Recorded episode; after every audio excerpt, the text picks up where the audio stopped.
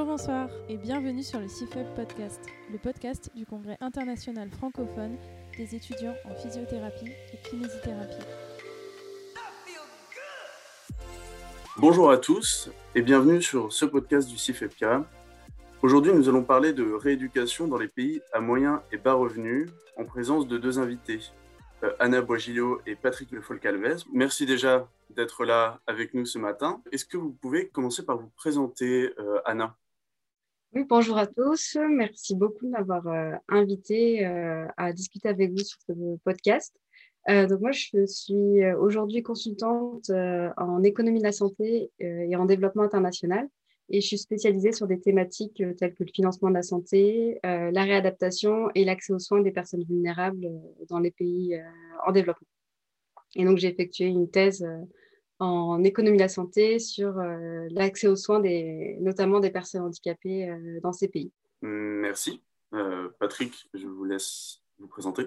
Oui, bonjour, et ravi également de, participer à ce podcast. Alors moi, je, suis donc Patrick Lefal-Calvez, je suis, j'ai un background de kinésithérapeute, donc j'ai travaillé un petit peu en centre de réadaptation, puis en libéral, et puis, après quelques années, euh, j'ai eu l'opportunité de faire un break. Euh, et je me suis dit, bon, allez, je vais, je vais faire un, break d'un an. Et en fait, ce break a duré 30 euh, ans et n'est pas encore terminé. Parce que c'est vrai que quand on met les pieds dans le, dans le, dans le monde du développement et, et du développement international et humanitaire, c'est très, très prenant. Voilà, donc euh, au départ, quand, euh, quand j'avais mon, cabinet, j'ai euh, stoppé et, pour, pour faire un an de volontariat. En fait, ma première mission, c'était de monter un service de réadaptation pour les invalides de la lèpre.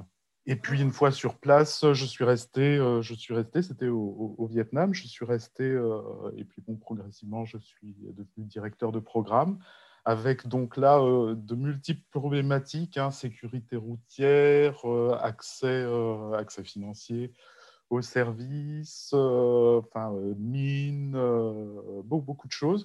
Également de la réadaptation, mais pas, pas que.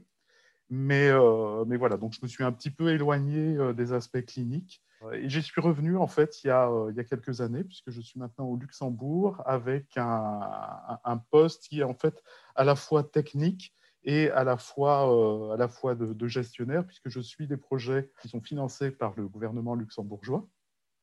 Et en même temps, je suis euh, ce qu'on appelle un, expert technique, donc euh, qui appuie différents projets qui sont menés de par le monde dans le domaine de la réadaptation.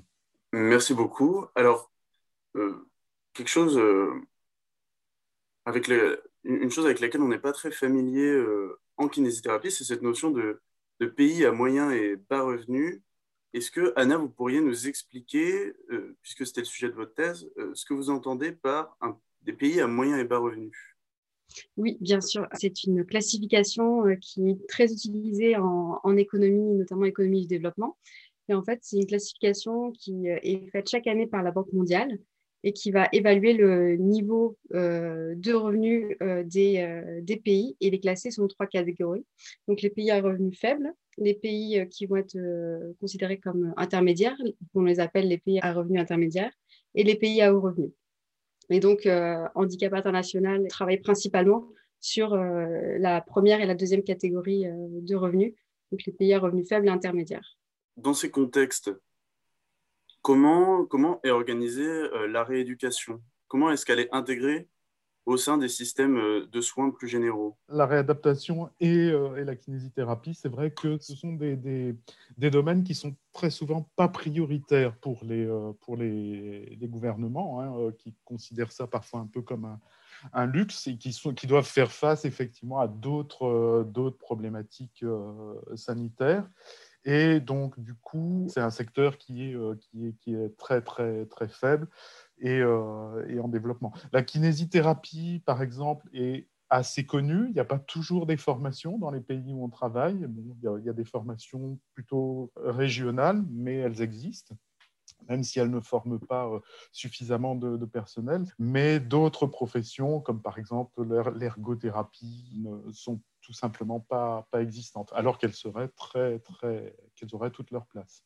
Et pour compléter, je pense qu'il faut placer aussi un peu en termes de chiffres et quantifier un petit peu pour qu'on se rende bien compte. et notamment, l'OMS, elle publie des résultats qui sont très intéressants. J'avais ce chiffre de à peu près 2,4 milliards de personnes dans le monde, donc situe au niveau mondial, qui est actuellement avec un problème de santé et qui aurait potentiellement besoin de services de réadaptation. Les besoins aujourd'hui euh, en réadaptation, euh, donc ça, nous on s'intéresse aujourd'hui principalement aux, pays à revenus faibles intermédiaires, mais au niveau mondial, avec euh, bah, notamment le vieillissement de la population, ils ne font qu'accroître. Selon du coup cette source de, de l'OMS, on estime que depuis 1990, donc depuis environ 30 ans, on a une augmentation d'environ plus de 60% euh, des besoins en réadaptation. Donc, c'est simplement énorme.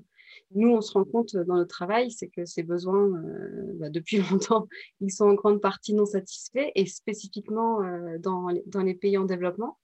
et comme disait Patrick, c'est que la réadaptation, elle, a souvent été, été laissée de côté, et ça a très rarement été une priorité pour ces pays.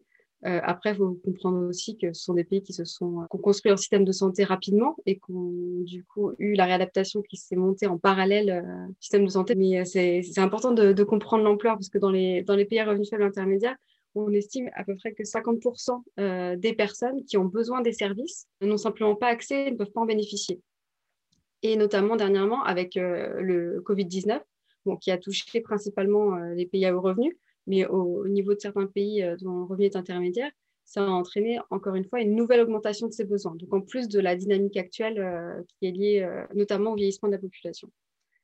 Pour, donner une petite, une petite idée, par exemple en Haïti où on, travaillait, avant le tremblement de terre de 2010, il y avait une dizaine de kinésithérapeutes dans tout le pays. Évidemment, aucun ergothérapeute, aucun prothésiste ou quoi. Donc une dizaine de kinésithérapeutes qui travaillaient tous dans le système privé. Donc, euh, quand on voit la population, c'est énorme. Alors, une, des, conséquences du tremblement de terre, ça a été effectivement d'attirer euh, le regard euh, des gens sur cette problématique, puisqu'il y a eu énormément de, personnes handicapées suite au tremblement de terre. Et donc, nous avons soutenu la formation euh, des, techniciens de, réadaptation. Et maintenant, alors bon, les, besoins sont toujours très très loin d'être couverts, mais je crois qu'on a, on a à peu près 80 personnes, qui, 80 euh, professionnels de la réadaptation euh, en Haïti. Ce, chiffre en tête est revenu dans plusieurs études qu'on a lues avec Paul dernièrement sur le fait qu'il y aurait que 6 médecins MPR en Afrique subsaharienne euh, et, en fait, ça me permet de rebondir euh, quasi directement euh, sur ce sur ce qu'Anna vous venez de dire. C'est là que j'ai du mal à. Moi, j'ai vraiment beaucoup de mal à saisir, mais c'est aussi sans doute à cause de mes biais, la raison pour laquelle, comme, exactement comme vous venez de le formuler, le système de santé se monte en parallèle du système de la rééducation alors que, bah, même d'un point de vue économie de la santé, du coup, la rééducation, c'est un investissement. Ça a été prouvé être euh, cost-effective, comme on dit en anglais. Enfin, je ne comprends pas pourquoi les deux fusionnent euh, si rarement euh, dans les pays en voie de développement, mais j'ai l'impression aussi, même dans les pays en Europe, dans les pays développés. Ouais, c'est une question qui est très intéressante et euh, qui, euh, moi aussi, m'a beaucoup étonnée au début quand je me suis intéressée euh, à la réadaptation, plus spécifiquement dans, le monde du développement. La réadaptation, c'est, comme on l'a dit au début, c'est que c'est vraiment, ça, ça, a longtemps été considéré comme quelque chose qui n'est pas, une, un service qui n'est pas une priorité et quelque chose de très coûteux. Donc, c'est souvent, souvent perçu comme une stratégie de secours qui, pour des interventions qui vont être de prévention, de promotion ou de traitement. Et c'est quand ces activités, ces services ne fonctionnent pas qu'on va dire, bon, bah, il y a la réadaptation euh, en dernier recours. Et on a aussi considéré que c'était un service qui était spécifique au handicap et donc euh, aux personnes handicapées, et que ces personnes handicapées elle, comme elle n'était pas quantifiée, elle devait représenter qu'une partie vraiment minime de la population. Donc en fait, on n'avait pas conscience, au niveau des gouvernements évidemment, et ils n'avaient pas conscience, sciemment ou non, de l'ampleur euh, du problème et du fait aussi que chaque personne au cours de sa vie peut avoir euh, besoin euh, d'un soin de réadaptation. Ce n'est pas nécessairement des, traitements, bah, comme vous savez, je vais rien vous apprendre, de long terme ou de court terme. Donc, il y a vraiment, euh, je pense d'abord cet aspect de euh, perception que la réadaptation, ce n'est pas important, ce n'est pas une priorité et ça ne concerne pas grand monde. Donc, euh, pourquoi investir? Et en parallèle aussi, c'est que ça a été monté parallèle du système de santé. Donc, par exemple, au, Cambodge, que je, travaille actuellement sur ce pays, la réadaptation, elle n'est même pas sous la tutelle du ministère de la Santé. Elle est sous la tutelle du ministère des Affaires sociales. Donc, tous les financements transitent via le ministère des Affaires sociales et ça représente une partie très minime pour, pour ce ministère en termes budgétaires. Et donc, ce n'est pas financé. Donc, du coup, ils ont du mal à être financés par le gouvernement et à financer, du coup, les services pour, pour les personnes. Et au Cambodge, par exemple, la réadaptation, elle a été euh, amenée euh, par euh, ce qu'on appelle la société civile et des organisations internationales qui ont commencé par monter des centres de réadaptation mais qui forcément était venaient en, en substitution d'un manque dans le pays. Et donc, du coup, le système, il s'est construit comme ça, petit à petit. Donc, au Cambodge, ça fait plus de 30 ans, en, parallèle de, de, l'offre de service qui est proposée par le gouvernement. Voilà, donc c'est pour résumer un peu, c'est ça, c'est enfin, de, de, mon point de vue, c'est des services sont considérés comme pas importants, coûteux, qui ne concernent pas grand monde et qui sont assurés par euh, d'autres personnes que le gouvernement, euh, à savoir euh, les organisations internationales. C'est tout à fait ça, en fait. Le, le, gros problème, c'est qu'effectivement, on s'adresse à une, une, partie un petit peu invisible de la population et même pour beaucoup de gouvernements, les personnes handicapées sont des gens qui ne seront pas nécessairement productifs, enfin, considérés comme productifs et donc du coup pas du tout prioritaires au niveau politique. Euh, et, c'est vrai que notre, notre, euh, l'un de nos combats en ce moment, ce serait déjà d'avoir une personne responsable au sein de chaque ministère. Alors c'est, un combat qu'on partage avec l'Organisation mondiale de la santé, hein, de, de, développer dans chaque ministère de la santé préférentiellement une personne focale qui, euh, qui soit la responsable de développement, du développement du secteur de la réadaptation. Et dans, cette, euh, dans ce contexte, c'est vrai que le, euh, Anna a mis en place une méthodologie d'analyse du système de la santé sur, ce, sur le, euh, du point de vue financier qui est, qui est extrêmement intéressante et utile à ces gouvernements pour réaliser cet objectif. Voilà, comment se positionne Hachi, puisqu'il en est question, dans sa communication euh, avec, euh, avec les systèmes de santé publics, justement En, fait, c'est très, très variable. En fait, on, est positionné en, fonction du contexte dans lequel on intervient et en fonction de l'histoire de notre intervention. Si on est intervenu à la demande d'un partenaire ou d'un gouvernement, ou si on est intervenu suite à une catastrophe humanitaire, donc euh, c'est assez différent. Mais c'est surtout notre, notre implication dépend vraiment du, du contexte d'intervention. En gros, nous, on distingue en fait trois, il y a deux contextes extrêmes. Et, je dirais que 80-80% de nos interventions sont un peu dans le contexte intermédiaire. Alors le, contexte, le premier contexte extrême, c'est catastrophe humanitaire, urgence humanitaire, soit un conflit armé, soit un tremblement de terre, un cyclone, euh, peu importe. Et alors là, dans, dans ce cas-là, notre euh, positionnement, c'est vraiment de prendre en charge les personnes handicapées, qu'elle n'ait pas la, double peine hein, d'être handicapée euh, d'une part et en plus ne pas avoir accès à toute l'aide humanitaire qui, intervient. Donc il y, a deux choses, c'est déjà s'assurer que les personnes handicapées ont au moins accès au même niveau d'aide humanitaire que toutes les autres. La deuxième chose, c'est prévenir qu'il n'y ait pas de nouvelles personnes handicapées du fait euh, du conflit ou du tremblement de terre ou du cyclone, etc. Et de, s'assurer que ces personnes handicapées aient une prise en charge euh, et une prise en charge correcte. Donc dans ces cas-là, effectivement, l'idée c'est vraiment d'agir vite et, de remplacer, de substituer le gouvernement qui est, euh, enfin, ou des services qui sont nécessairement très, très affaiblis, soit inexistants, soit inaffaiblis. Mm. Et donc, du coup, c'est d'envoyer des, euh, des personnes qui vont prendre en charge, qui vont prendre en charge ces, ces personnes handicapées ou traumatisées. Ensuite, l'autre euh, l'autre contexte, alors à, l'inverse, ce sont les pays qui n'ont pas euh, à subir de, qui n'ont pas nécessairement de catastrophes humanitaires ou de, ou de conflits, mais qui sont très pauvres du fait du manque de ressources ou conséquence d'un ancien conflit ou, ou, quoi, donc qui sont, qui sont très pauvres et où le secteur de la, de la réadaptation n'est pas encore trop, trop développé.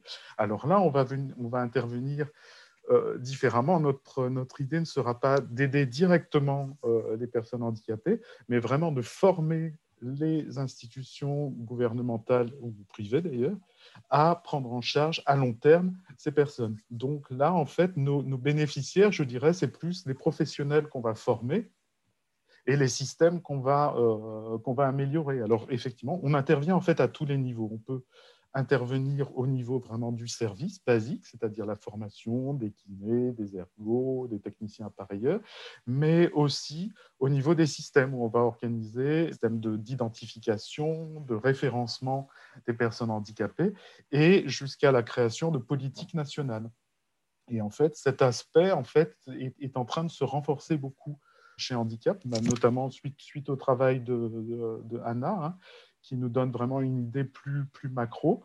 Et euh, donc, du coup, sur la base de, cette, de ce diagnostic, on peut, avec les gouvernements, travailler davantage dans l'établissement de, plans d'action, à savoir de, développement des formations professionnelles, etc., etc. Mais bon, la plupart de nos, nos contextes d'intervention, c'est un peu entre les deux, c'est-à-dire qu'on n'est pas vraiment dans la stabilité complète, mais on n'est plus non plus dans l'urgence euh, extrême, on est toujours un peu entre les deux. Donc, euh, en fait, on doit toujours un peu euh, jongler, c'est-à-dire donner les services directement, s'assurer que les services sont assurés pour les personnes handicapées, mais aussi penser à l'après c'est-à-dire quand, euh, une fois que la première urgence sera passée, de pouvoir euh, compter sur, des structures euh, en place qui soient pérennes et qui puissent de manière pérenne assurer les, services avec un standard de qualité minimum.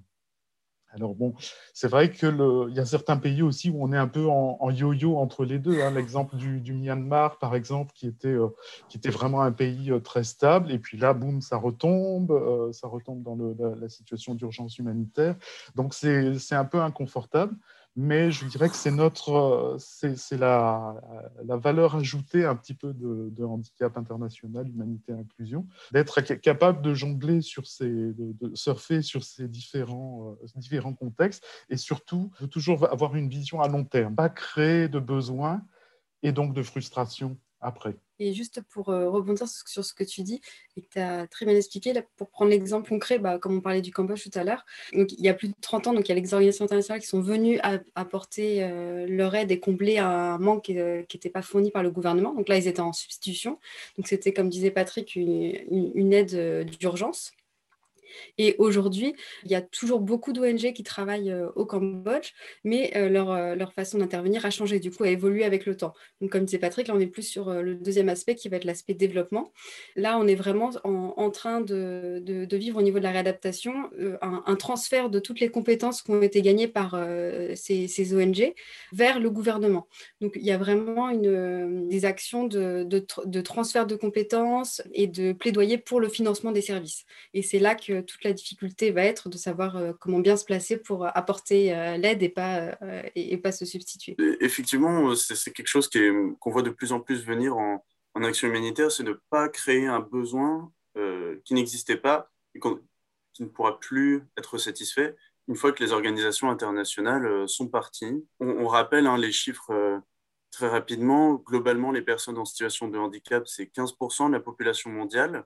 En contexte humanitaire, ça peut monter en flèche. Je me souviens d'avoir lu un papier récemment qui est euh, donné jusqu'à 50% de handicap en comptant les handicaps de santé mentale et, psychosociaux euh, chez des réfugiés euh, syriens. On sent tout, le besoin qu'on peut avoir en, en, réadaptation au sens très général, au-delà de la kinésithérapie.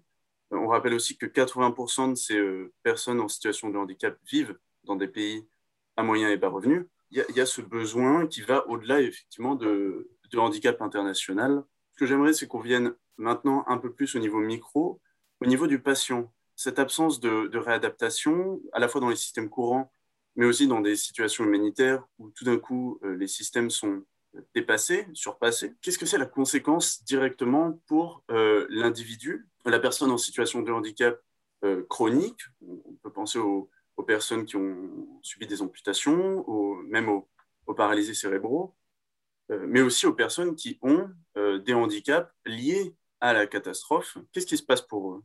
Comment, comment ça se passe à la fois avant la catastrophe, mais aussi pendant et l'après. Tu as mis le, tu as mis le doigt sur, un, sur une, une, chose assez importante, c'est qu'en fait, en, cas de situation humanitaire, on pense toujours aux victimes directes, hein, c'est-à-dire ben, un tremblement de terre ou les blessures par balle ou par mine, etc., euh, etc.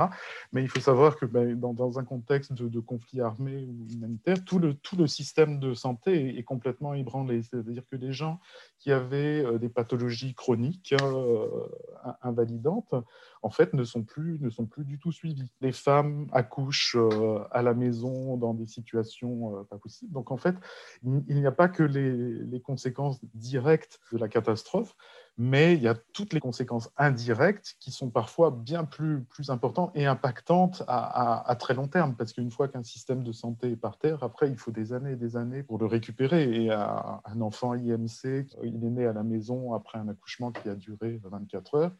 Après, euh, bah, c'est une prise en charge à vie. Et aussi, effectivement, le fait que quand il, y a, quand il y a une urgence humanitaire, il y a beaucoup, beaucoup d'organisations qui, euh, qui, qui, qui s'impliquent, hein, qui sont souvent des, des, organisations urgentistes, qui sont parfois des qui sont même parfois même pas des organisations professionnelles. Hein. je me souviens du, tremblement de terre en Haïti, où rien que sur le secteur de la réadaptation, il y avait une centaine d'intervenants internationaux. Hein. Alors ça allait des grosses, euh, des grosses ONG spécialisées jusqu'à euh, jusqu'au petit hôpital de Minneapolis qui envoyait euh, deux, deux, kinés pour sauver le monde. Et en fait, tous ces gens-là travaillaient donc dans les hôpitaux pour la réadaptation. Mais une fois que l'urgence, je dirais, médiatique était passée, c'est-à-dire en gros six mois, six mois après, un an après, ben, en fait, il n'y avait, plus de, il y avait plus de motivation, il n'y avait plus de financement. Donc tous ces rentrer chez eux et en fait avaient apporté, euh, avaient fait presque plus de mal que de bien parce que finalement ils avaient apporté des attentes de la population en termes de, en termes de soins et de réadaptation et puis après euh, partaient et laissaient, euh, laissaient les, les gens et les systèmes complètement frustrés. Bon, encore une fois, hein, je pense que c'est vraiment la force du handicap international de, euh, de, ne, de, ne, jamais, de ne jamais intervenir et puis après partir. C'est-à-dire que quand on crée un besoin, ben, on, essaye, on essaye de le, de le combler à long terme. Ah, merci pour cette réponse euh, courte à une question qui, qui aurait pu durer, dans la réponse aurait pu durer des heures.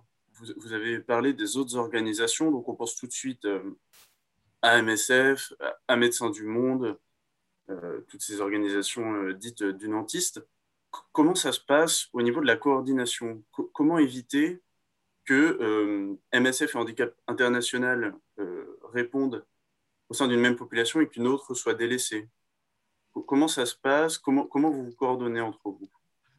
Avec, avec MSF, il y a peu de chances que il y a peu de chances d'avoir des problèmes parce que très très d'abord on a la même histoire en fait. Hachi est né de, de MSF hein. et puis ensuite on a très très souvent des euh, on a des collaborations plus que euh, qu'intentionnelles hein, qui sont des, vraies collaborations très souvent dans les hôpitaux campagnes qui sont euh, qui sont par par MSF Handicap International détache un kiné ou un ergo ou un, appareilleur, donc qui travaille au sein de l'équipe, qui est détaché par Hachi pour travailler au sein de l'équipe de, MSF.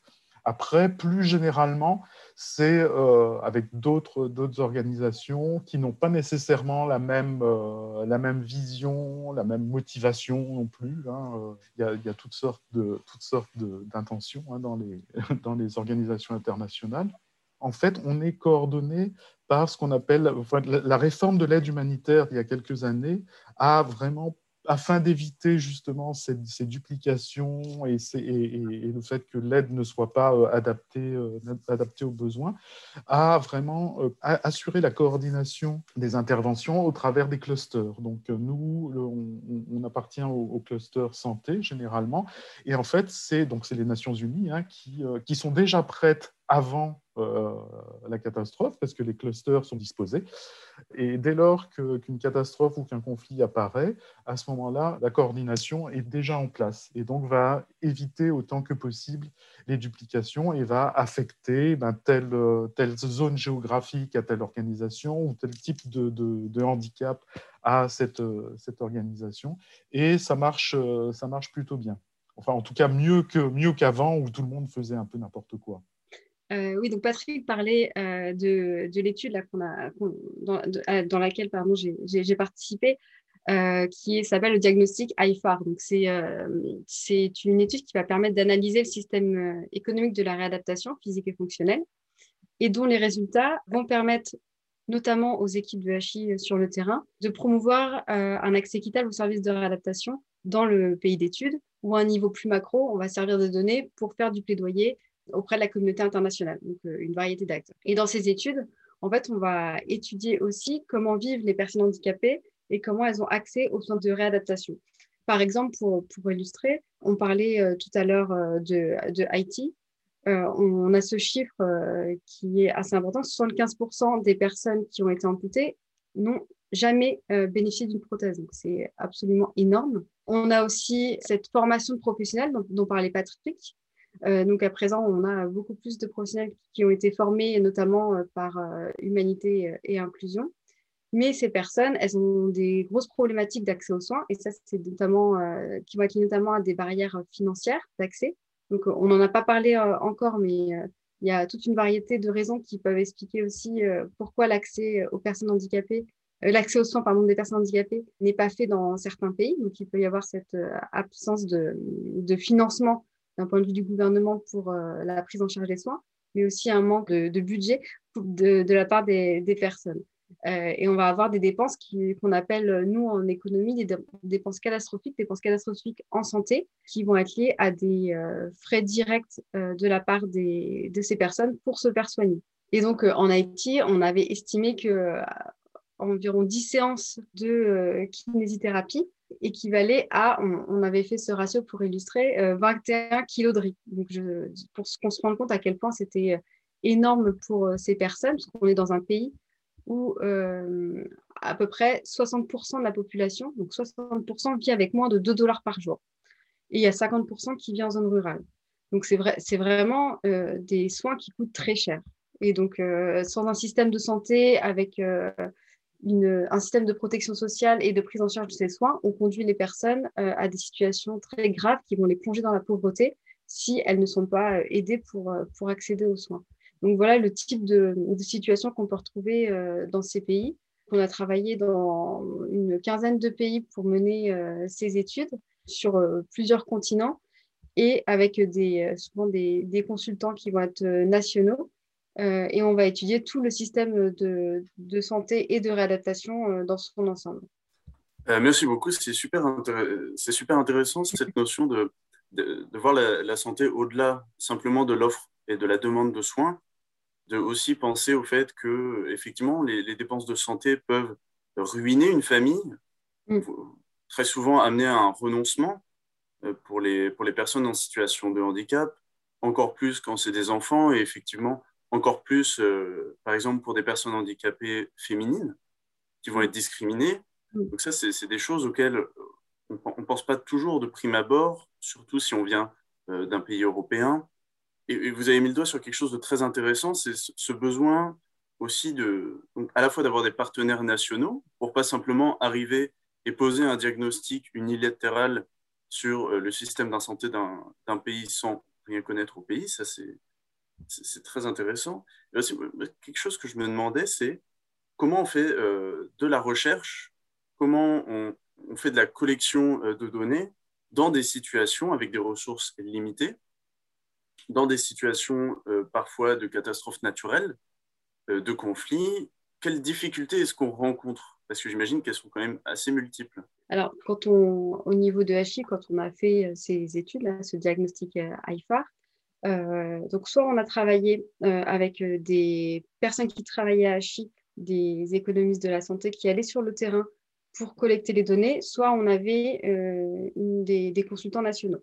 Dans tous les cas, on, travaille avec les équipes de HI qui vont être dans les pays et qui vont assurer la coordination des études et qui, elles, connaissent bien mieux que les personnes du siège la situation du pays, le fonctionnement administratif et aussi gouvernemental, et euh, quelles sont toutes les la coordination en soi, euh, qu'elle soit logistique ou aussi politique. du coup, il y a une grosse préparation et c'est vraiment le, plus important de ce travail pour, que les études aient lieu et qu'on ait les données euh, qu'on souhaite collecter c'est qu'il y ait une préparation très rigoureuse en amont afin de permettre d'assurer la mission dans les meilleures conditions.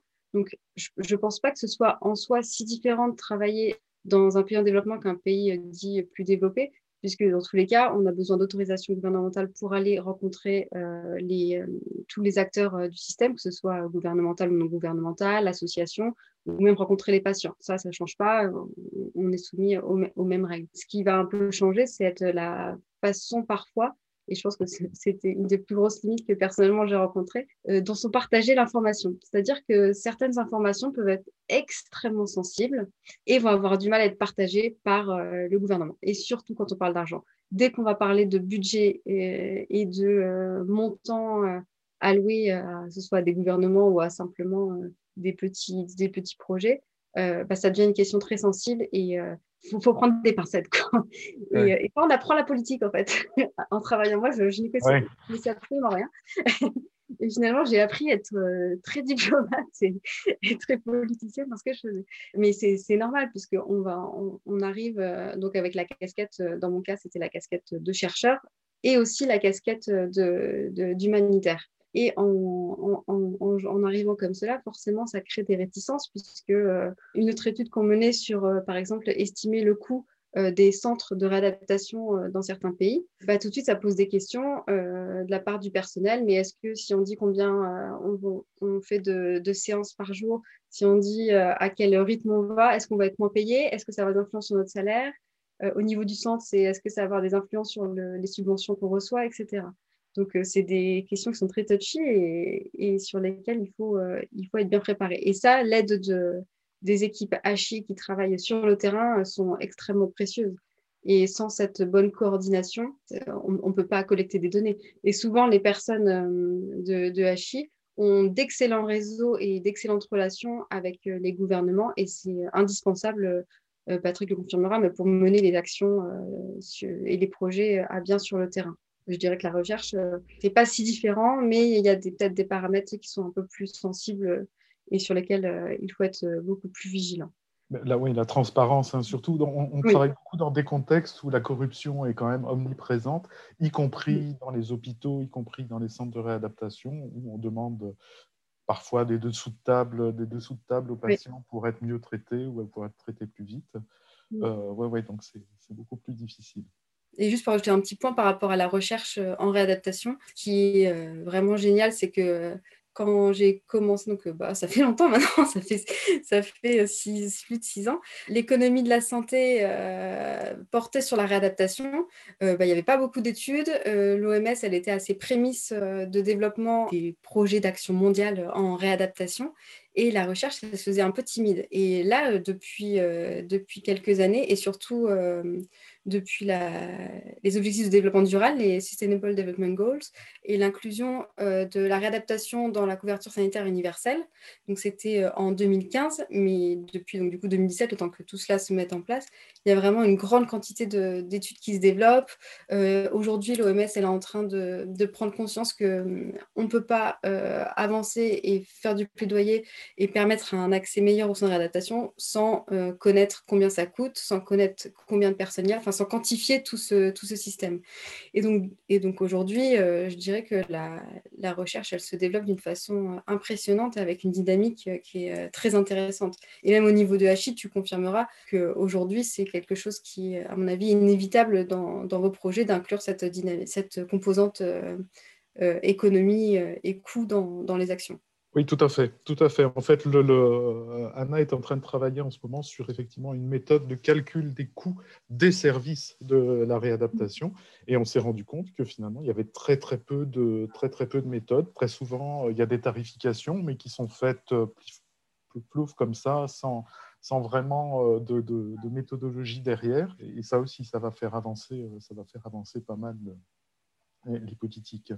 En ce moment, on est en train de faire d'ailleurs une une recherche sur l'utilisation des nouvelles technologies dans la réadaptation, dans le cas bah, d'un isolement, euh, isolement, soit un isolement économique, géographique, etc., ou dans le cas d'une catastrophe euh, humanitaire. Et voilà, parce qu'on parce se rend compte que des solutions existent, qu'elles ne sont pas nécessairement euh, coûteuses, qu'elles sont parfois faciles à, mettre en œuvre et répondent à un besoin. J'ai l'impression que même au niveau des, des ONG, le, les ressources humaines, les gens sont très euh, médecins centrés et qu'on mm. manque de personnel de rééducation avec des passés cliniques. Mais est-ce que je me trompe? Parce que ça se trouve, je me trompe, c'est très possible. Du coup, je voulais votre avis sur ça. Et du coup, par extension, est-ce que vous encourageriez les kinés qui vont écouter ce podcast à s'impliquer? Et si oui, comment? On serait malvenu de les décourager. Tant mieux Mal placé pour les décourager après, après notre carrière. Mais, euh... de la propagande économie de la santé.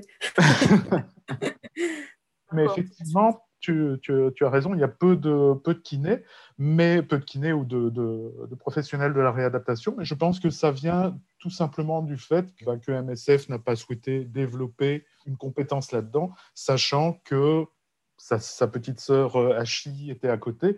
Tout comme Hachi, par exemple, on s'est posé aussi la question de développer, bah, quand on travaille pour les personnes handicapées, de développer tous les aspects chirurgicaux, par exemple, qui, font partie des métiers de la réadaptation. Hein. Et, finalement, c'est un petit peu la même, euh, la même chose. On se dit, bah, quand il y a un besoin, on va plutôt essayer de, de, travailler ou d'impliquer euh, MSF, euh, MSF ou d'autres là-dedans, qui ont un, savoir-faire plus ancien et plus reconnu que, que, nous. Donc, on est plutôt dans le, dans, plutôt dans l'esprit le, de, de, mutualisation et de, et de complémentarité que de, duplication, en fait. Mais euh, effectivement, les professionnels de la réadaptation, c'est un petit peu, un petit peu le, parent pauvre. Hein. Le problème, c'est qu'effectivement, pour le recrutement de, professionnels de la réadaptation, on va, euh, difficilement euh, envoyer des jeunes diplômés sans expérience. Ça, euh, ça peut arriver, hein. ça c'est arrivé dans des cas de, grosses catastrophes humanitaires. En, Haïti, par exemple, on a envoyé, je sais pas, à, peu près plus de 200, 200 jeunes diplômés qui, euh, entre parenthèses, était formidable parce qu'ils ont vraiment euh, tout laissé tomber du jour au lendemain pour euh, s'impliquer dans des conditions dans des conditions de vie pas possibles. C'était vraiment motivant de, voir cette, cet engouement terrible de, de, ces jeunes-là. C'était chouette. Voilà, donc, mais c'est quand même assez exceptionnel qu'on puisse détacher des gens des gens, euh, des gens comme ça. En général, on demande plutôt une expérience préalable de quelques, de quelques années. Hein. Alors, une expérience préalable dans des petites, dans des petites associations ou, euh, du bénévolat euh, en Europe, etc., etc. Ce qui facilite peut-être, c'est aussi la spécialité. Si quelqu'un a une spécialité qui n'est hospitalière ou qui n'est obstétricale, qui n'est en néonatologie, ça, euh, c'est quelque chose qui va, qui va aider. Mais en fait, d'une manière générale, on va recruter plutôt des gens un petit peu expérimentés, qui parlent plusieurs, euh, qui parlent plusieurs langues. Et surtout, en fait, on ne va pas non plus cibler le pur clinicien, mais plutôt quelqu'un qui, a euh, qui, a, qui a une ouverture d'esprit, qui est surtout un formateur. Et, on est, et les, bons, les bons techniciens ne sont pas nécessairement les meilleurs formateurs et, vice-versa.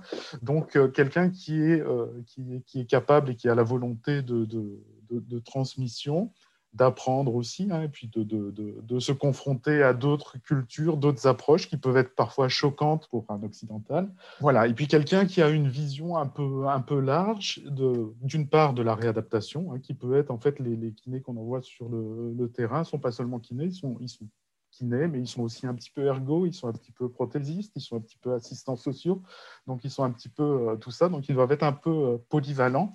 Et puis surtout, avoir, avoir une vision un, peu large, c'est-à-dire quelqu'un qui, qui, va intervenir tout en réfléchissant déjà à l'après, la stratégie, une stratégie.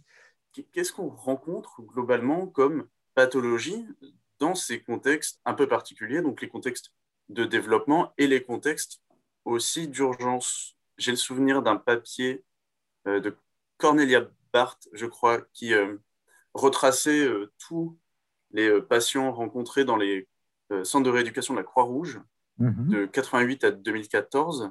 Mhm. Et ce qu'on retrouve, c'est essentiellement, donc c'était un tiers de personnes amputées, et surtout 80% d'entre eux étaient des hommes du coup, ce que j'aimerais aussi, c'est qu'on aborde cette question à la fois de cette répartition des pathologies, mais aussi de l'accès aux soins en fonction du, genre, qui est quelque chose euh, qui, me paraît assez important aujourd'hui euh, à évoquer.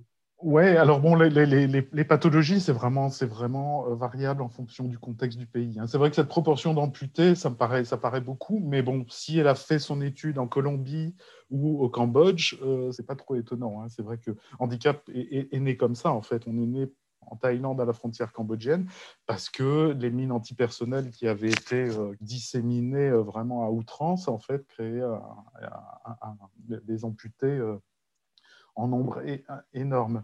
Donc effectivement, dans les, pays où il y a des, mines antipersonnelles ou des conflits armés, on a beaucoup de, pathologies, euh, type de pathologies de guerre, hein, des plaies et des amputations.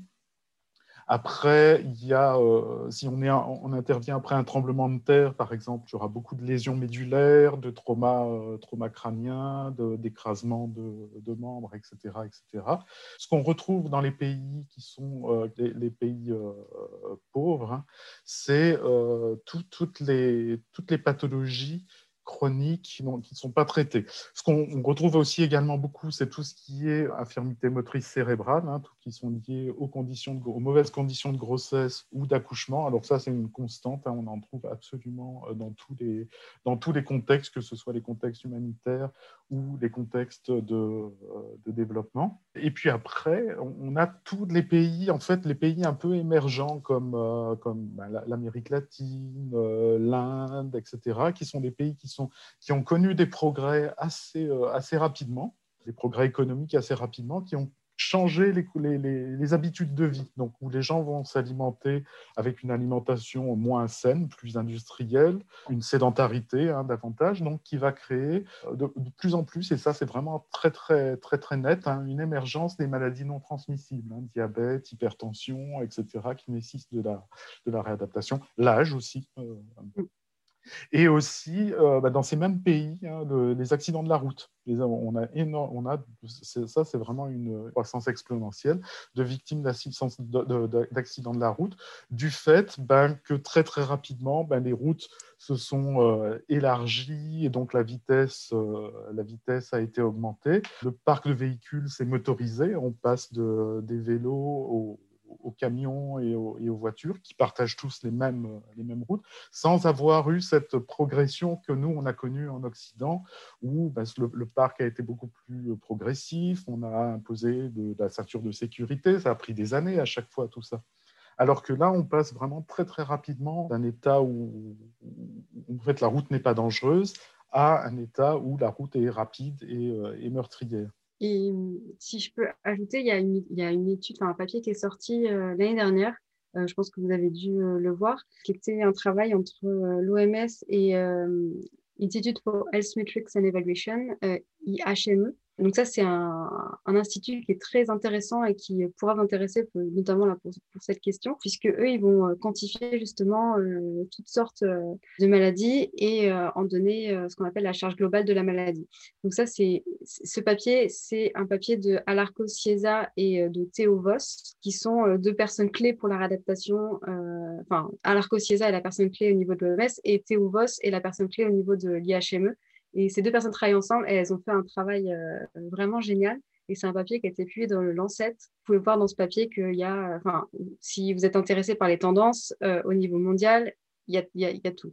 Et en fait, euh, aujourd'hui, ils travaillent tous les deux à développer au niveau de la réadaptation ce type de données et rendre pour accessible, comme ça l'est pour le sida ou pour d'autres problèmes de santé, des données pour tous les pays. Et donc, euh, ça, c'est le prémisse, euh, la première publication, une des premières publications de leur travail, et c'est euh, très intéressant.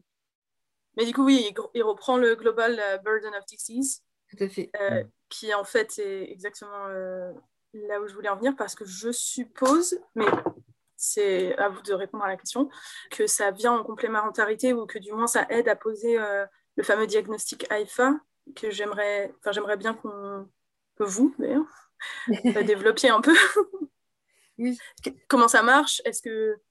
Bah ouais, comment ça marche? Comment on l'utilise en gros? C'est quoi? Alors, euh, merci pour la question. Effectivement, euh, alors, est-ce que ça vient en complémentarité? Euh, Oui, c'est sûr. Après, là, on parle vraiment de quantifier la charge globale de, de, la maladie et donc liée à la réadaptation au niveau international. Et l'IFAR, il va être, c'est une étude, une étude économique pour étudier le système de la réadaptation donc en termes économiques et financiers, dans un pays donné. Je ne sais pas combien on est aujourd'hui, Patrick, je ne sais pas si tu as le nom, mais on, a à peu près une quinzaine d'études qui ont été réalisées dans les pays d'intervention de humanité et inclusion. Oui, c'est ça. Mhm. Et bon, on, en a, on, en a, un petit peu parlé au début du podcast, mais ce diagnostic, son but, c'est de fournir des données et de donner une image à un instant T de la réadaptation dans un pays. Comment elle est prise en charge par le gouvernement, comment elle est financée, quel type d'accès aux soins existe pour la population et quelle offre de service va être proposée. C'est vraiment regarder dans son ensemble qu'est-ce qui se passe dans ce pays. Et ce qui est intéressant, c'est d'avoir ces données en amont d'un projet pour pouvoir cibler euh, et affiner euh, les actions qui vont être mises en place, que ce soit par ACHI ou euh, par d'autres organisations, ou même pour apporter une aide à la décision pour, un gouvernement. C'est vraiment donner des clés pour décider et agir.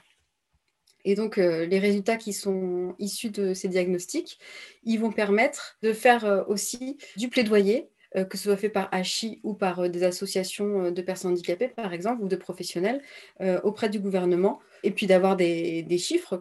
C'est ce qui manque généralement, de savoir, par exemple, combien il y a de professionnels dans le pays, quels sont les systèmes de protection sociale qui sont en place euh, dans un pays, est-ce que ces systèmes vont, couvrir ou non la réadaptation? Oui, ils vont couvrir que la kiné, ou non, ils vont pas du tout couvrir euh, tout ce qui est prothèse, orthèse, et qui est souvent les services qui vont être le plus coûteux au niveau d'un pays. Euh, et puis pour les patients, évidemment. On va regarder aussi euh, bah, dans le système de santé euh, où, est placée la réadaptation du système de santé, est-elle à la verticale ou bien elle est incluse. Et on a un, élément aussi du point de vue des patients, à savoir, on va estimer combien ça coûte réellement pour un patient d'accéder aux soins de réadaptation, sans prendre en compte seulement le coût tarifaire qui est proposé par, le centre ou l'hôpital où est proposé le service. parce que ce coût, il va inclure euh, bah, le coût des soins, donc le, coût vraiment direct pour se soigner, puis le coût de transport, puisque les services sont souvent euh, principalement centrés en zone euh, urbaine, et donc, certains patients vont mettre euh, parfois une journée pour accéder à, un service euh, de réadaptation. Donc, on a ce coût de transport qu'on va inclure, mais aussi le coût d'hébergement, puisque bah, des fois, ce sont des soins qui vont être de long terme. Donc, le patient va rester sur place. Un coût qui va être dit euh, économique. Donc, ça va être le coût qui va être associé au fait que le patient, va, enfin, la personne qui a besoin de soins va devoir se rendre au centre et donc ne va pas pouvoir travailler ne va pas, et va perdre du revenu en allant se faire soigner. Donc, il y a ce coût économique qui est à prendre en compte également. Et le coût qui va être lié aussi euh, à l'accompagnant. Parce que souvent, si c'est un enfant, bah, ou même une personne âgée, ou même n'importe qui, il peut être amené à venir avec, euh, avec quelqu'un, que ce soit quelqu'un de sa famille, ou, euh, ou un professionnel, ou une assistante sociale. Enfin, c'est vraiment le coût global. C'est souvent obligatoire même. Hein, dans, dans, certains, beaucoup de centres, on, on, oblige un accompagnant parce qu'il n'y a pas d'infirmière pour prendre en mm. charge, etc. Et donc, c'est, ce coup-là, il est très peu il était très peu étudié, il est un peu plus aujourd'hui, mais c'est, vraiment des données qu'on a de grandes difficultés euh, à trouver. Et ce sont des, éléments qui vont être très importants pour euh, faire du plaidoyer et argumenter euh, pour, par exemple, inclure la, réadaptation ou euh, certains services dans les systèmes de protection sociale et permettre une couverture aux personnes handicapées, qui sont souvent des personnes qui vont être dans des situations de grande vulnérabilité et qui vont faire partie des personnes les plus pauvres des populations. Donc, c'est vraiment des données qui sont importantes, nécessaires et, mais euh, oui, oui, enfin, c'est euh, le diagnostic à faire. Il a vraiment cette euh, grande perspective d'essayer de faire dans un avec un minimum de temps, dans un minimum de temps et avec un minimum de budget, de fournir des données sur une vue globale de la situation. Merci beaucoup pour cette réponse très complète. C'est un outil qui a l'air tout à fait intéressant et je pense que je pense que beaucoup des gens qui vont nous écouter vont au moins vouloir y jeter un œil. Où est-ce qu'on peut le trouver sur Internet, j'imagine, peut-être? Ou est-ce que c'est quelque chose d'interne à, est-ce qu'il y a une publication de prévue dans un journal ou pas? Alors, euh, où est-ce qu'on peut le trouver déjà? Alors moi, je travaille plus à, à Humanité Inclusion, mais je sais qu'il était en interne, en tout cas, disponible pour tous les professionnels de HI et qu'il y a une visée à être utilisé par les terrains. Bah, il a été présenté à plusieurs, plusieurs reprises, hein, donc, donc on a effectivement, il y, a moyen de le. Alors je ne sais pas si l'outil en lui-même est, est, partageable, parce que bon, c'est d'abord c'est quelque chose un peu, un peu ardu et qui demande une formation pour, l'appliquer. Mais en tout cas, ces résultats, le principe, l'approche, etc., oui, on a des, on a des présentations qui sont disponibles. Ce qui est déjà euh, vraiment bien, je pense effectivement pas non plus que nos, les gens qui nous écoutent vont aller euh, directement à le déployer dans un pays euh, virtuellement. Donc oui, il y a une publication qui est prévue sur euh, cet outil. en fait, on a travaillé à, rassembler un petit peu et avoir une espèce de, vue d'ensemble sur l'ensemble des diagnostics qui ont été déjà faits et proposer une analyse sur une dizaine, attendez, je dis des bêtises, sur neuf euh, études de cas qui étaient faites euh, au niveau de HI. donc c'est un papier qui est en cours de soumission et si, euh, si, le journal le veut bien, il, devrait être publié dans le Disability and Rehabilitation Journal, j'espère bientôt. Mais du coup, on travaille là-dessus en tout cas pour le faire publier. Et effectivement, quand je travaillais à Handicap International, on a essayé de promouvoir au niveau de plusieurs conférences internationales alors euh, en santé publique, mais principalement euh, lié à l'économie euh, de, la santé. Et donc, je pense qu'on peut trouver plusieurs présentations sur, Internet sur, sur ce sujet.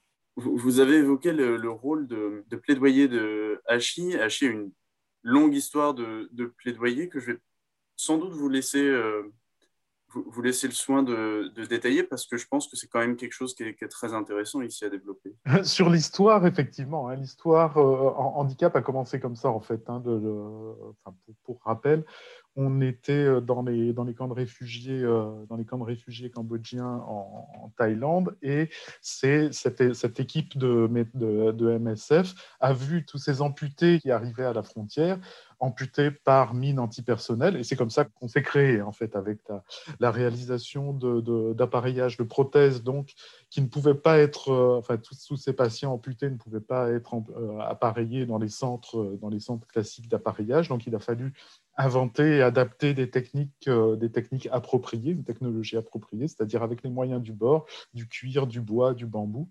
Et, voilà, et donc c'est ça qui a fait notre, euh, marqué notre naissance. Mais très vite aussi, on s'est rendu compte que, ben oui, appareiller des gens, c'était quand même, c'était quand même fou. Que toutes ces personnes qui étaient victimes de mines antipersonnelles et qui n'étaient pas, pas toujours des combattants, même pas souvent des combattants, donc ces armes étaient complètement, euh, étaient complètement euh, injustes. Et en fait, on s'est vite rendu compte qu'il fallait faire finalement du plaidoyer pour faire interdire ce type d'armes. Et bon, ce plaidoyer a, finalement porté, puisque, puisqu'il nous a valu le, le, le co-prix Nobel de la paix en 1997, je pense. Voilà, donc en fait, et on s'est rendu compte que euh, qu'on ne pouvait pas en fait faire de la prise en charge du traitement sans faire de la prévention et qu'une bonne partie de la prévention, c'est aussi du plaidoyer international. Et donc, du coup, depuis, euh, depuis en fait, ça, ça nous, nous, colle à la peau.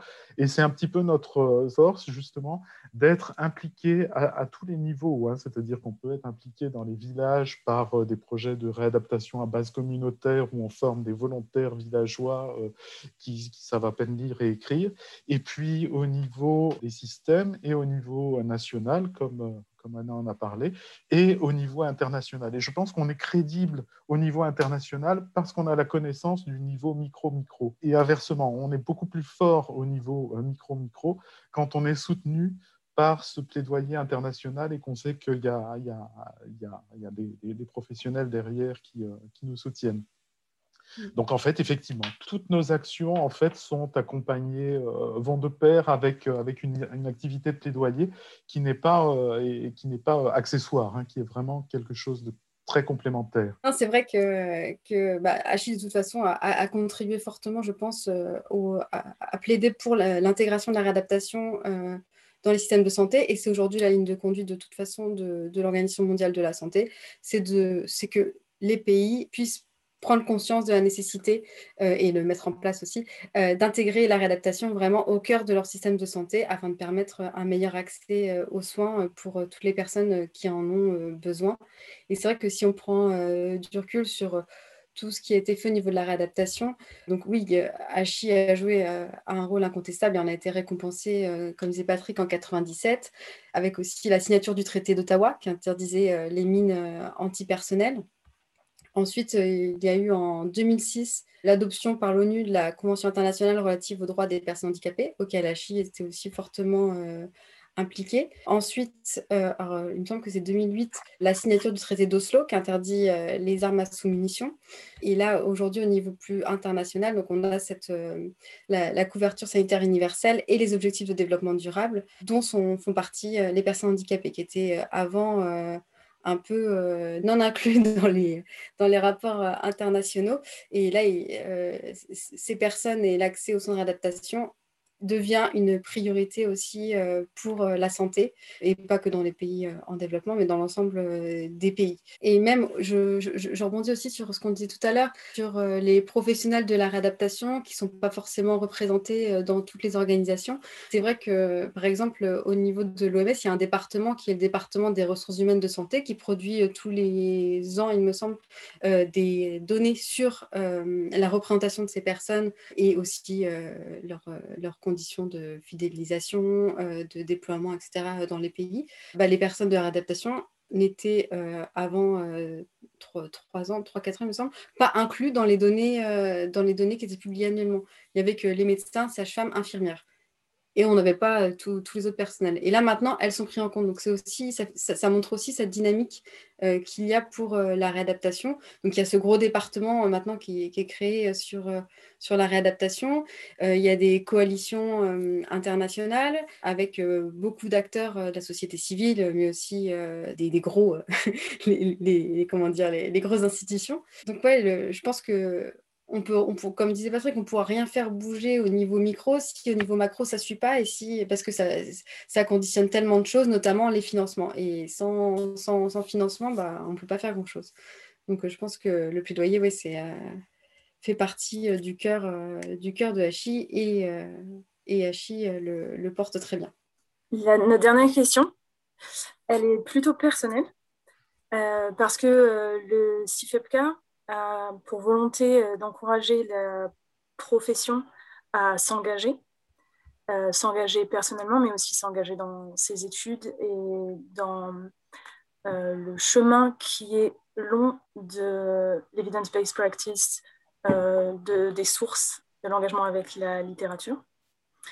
Et du coup, la question personnelle, c'est est-ce que vous, vous avez des conseils ou est-ce que votre parcours pourrait éclairer euh, les gens qui écouteront ce podcast bah, je, vais parler de, mon parcours d'abord. Euh, donc moi, j'ai fait, j'ai une formation euh, en, économie. Donc je, suis rentrée un peu par hasard par le, développement et même la réadaptation.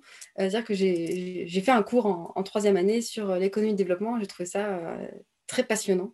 Et du coup, je me suis dit, bon, bah, c'est vraiment très intéressant, il faut que je continue. Et du coup, je me suis spécialisée en Master 1 euh, sur euh, le développement international.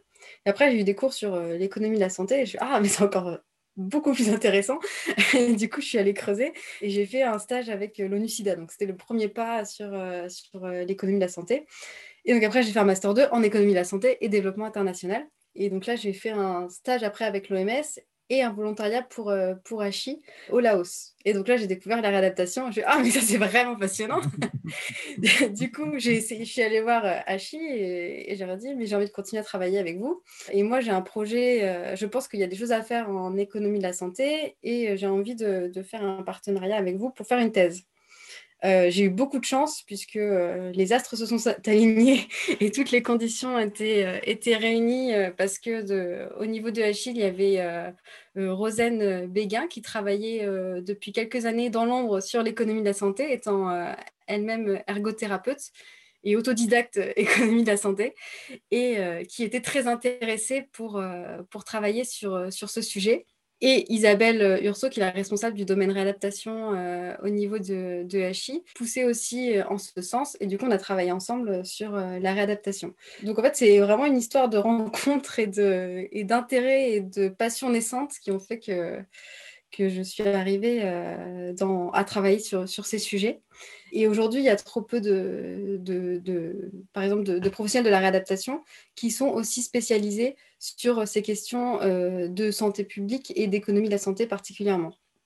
Donc, de mon côté, je vais, comme je le disais au début du podcast, faire de la propagande pour l'économie de la santé.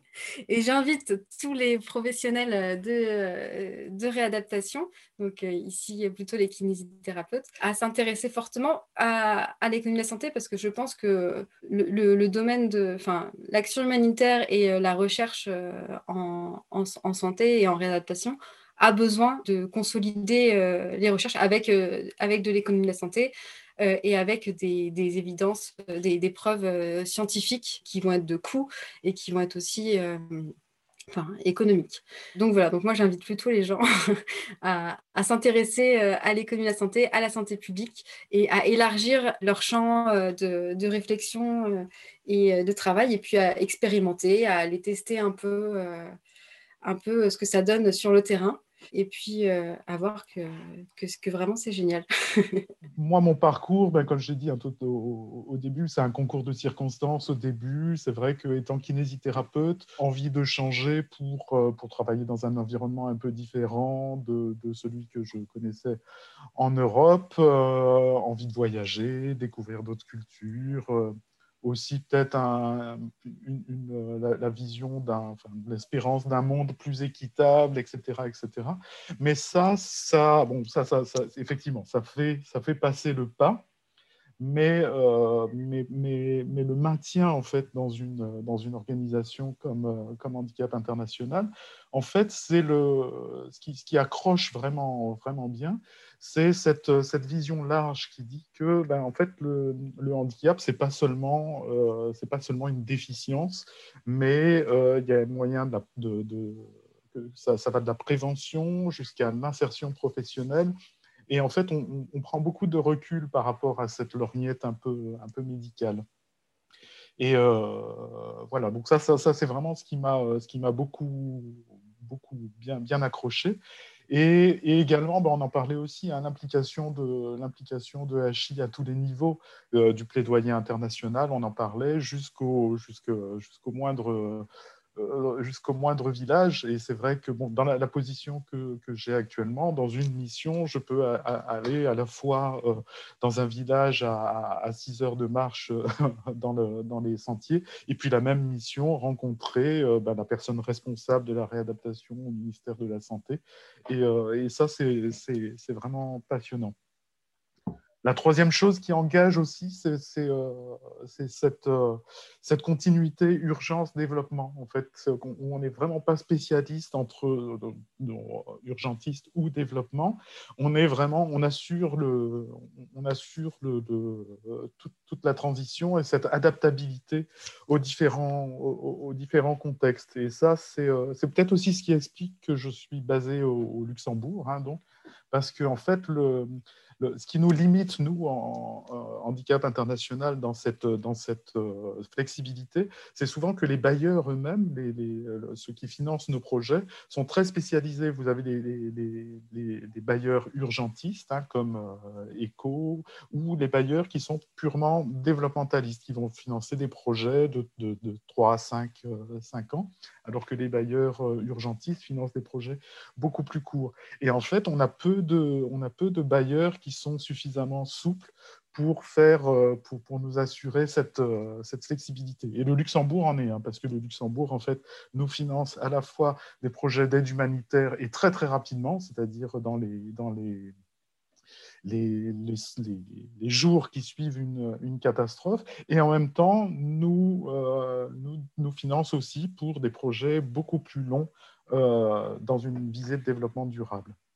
Donc effectivement, euh, pour, revenir à la question, c'est vrai que pour, pour ce qui est des, professionnels de la, de la réadaptation hein, à qui vous vous adressez, euh, c'est vrai que bon, j'encourage tous, ceux, qui veulent effectivement avoir peut-être une, une carrière un peu plus euh, ou une vision du métier un peu plus large que simplement la pure clinique, qui sont vraiment soucieux de l'impact, de l'impact sur la personne, mais aussi de l'impact sur les, sur les systèmes. Et puis, euh, cette capacité de cette capacité d'adaptation. De, et euh, cette soif d'innovation, c'est vrai que le, handicap international, on est assez en pointe sur le. C'est ce qui permet la spécialisation de notre organisation, c'est de pouvoir développer des, innovations dans lesquelles on peut s'impliquer. Comme ben, je parlais tout à l'heure de la téléréadaptation, il y a aussi l'appareillage en 3D qui permet d'appareiller des gens euh, à distance voilà, des, choses comme ça. Donc, euh, effectivement, je, ne peux que encourager tous les kinésithérapeutes ou futurs kinésithérapeutes à, euh, s'engager. Merci beaucoup. il est venu le moment de conclure euh, ce podcast. merci beaucoup, Anna Bogilo. Merci beaucoup, Patrick Le Folcalvez, pour cet échange qui était très intéressant. Merci de nous avoir ouvert les portes d'un monde qu'on ne connaît pas toujours, qu'on fantasme assez souvent Merci d'avoir élargi euh, nos horizons, euh, notamment sur l'économie de la santé, mais au-delà. Et on se retrouve le mois prochain euh, pour un nouveau podcast du CIFEPK. Merci d'avoir pris le temps d'écouter le CIFEP podcast. Vous pouvez retrouver le comité scientifique sur notre newsletter, notre site internet et les réseaux sociaux.